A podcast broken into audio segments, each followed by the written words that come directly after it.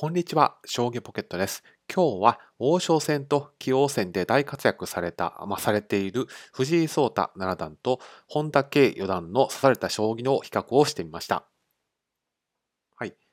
まず、藤井聡太七段と本田圭四段の改めて簡単な紹介になります。はい。えー、皆さんご存知の通り、藤井聡太七段は王将戦の挑戦者決定リーグで、本田圭四段は棋王戦の挑戦者決定トーナメントで大活躍されています。特に本田圭四段は現在、えー、勝者組の決勝まで勝ち進んでいますので、まあ、挑戦者なることができるのかが非常に注目されています。ですので、お二人を比較するシリーズの第2回は、主な対局でどんな将棋を指されたのかとか、戦法、どんな戦法を主に採用されているのかとか、そういったあたりについてフォーカスをしてみました。はい。まず、お二人の主な採用戦法の紹介です。まず、藤井聡太七段ですけれど、角換わりの採用率が一番高く24%。その次が、えー、矢倉の20%、そして相掛かりの14%、まあ、それ以外の、まあ、対振り飛車っていう観点でいくと28%というふうになっています。一方の本田圭四段については、相掛かりの採用率が一番高く18%、えー、続いて、矢倉の11%、角換わりの7%、振り飛車の、対振り飛車の採用率は32%と続いています。なお、対振り飛車っていうのは試験飛車であったり、中飛車であったり、三間飛車であったり、いろいろありますので、それらをすべて合計すると高い数字になりますけれども、まあ、単独ではそんな高い数字ではありませんので、対振り飛車でまとめています。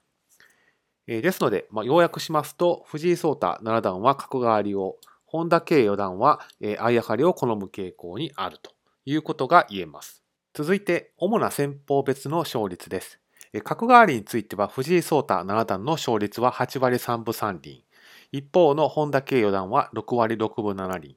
相掛かりに目を移しますと、藤井聡太七段は7割8厘。一方の本田圭四段は8割7分5厘。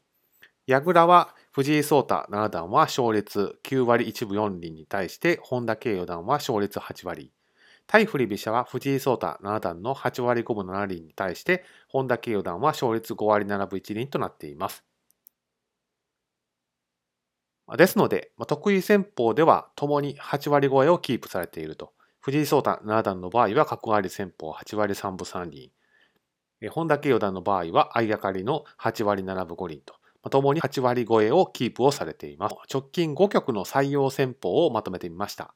直近で言います。まず藤井聡太七段ですけれども、直近の船井公平六段戦は順位戦ですけれども、相掛かりを採用し勝利。2局前は、えー、広瀬明人竜王との王将戦挑戦者決定リーグだったんですけれども、この時は矢倉戦法を採用し、まあ、最後ちょっとあの、頓死をしてしまいましたけれども、黒星。3局前は、久保利明九段と王将戦の挑戦者決定リーグを戦い、まあ、居飛車穴熊もどきみたいな形になっていますけれども、試験飛車に対して勝利。4局前は安倍隆八段との棋聖戦の二次予選で角換わりを採用し勝利。5局前は青島五段との順位戦で矢倉を採用し勝利をされています。一方、本田圭四段は、直近は順位戦で大平六段と対戦し、相掛かりを採用され勝利。2局前は弘前人竜王との棋王戦の挑戦者決定トーナメントで相掛かりを採用し勝利。3局前は、丸山忠久九段と棋王戦者決定トーナメントで角換わり戦法を採用し勝利。4局前は、田中虎彦九段と順位戦矢倉戦法を採用し勝利。5局前は、長谷部四段と棋聖戦の予選で矢倉戦法を採用し勝利をされています。ですので、まとめますと直近5局に限っても、本田圭四段がやや相掛かりの採用率は高いものの、お二人とも先方の極端な偏りはなく高勝率を上げられているというのがよくわかります。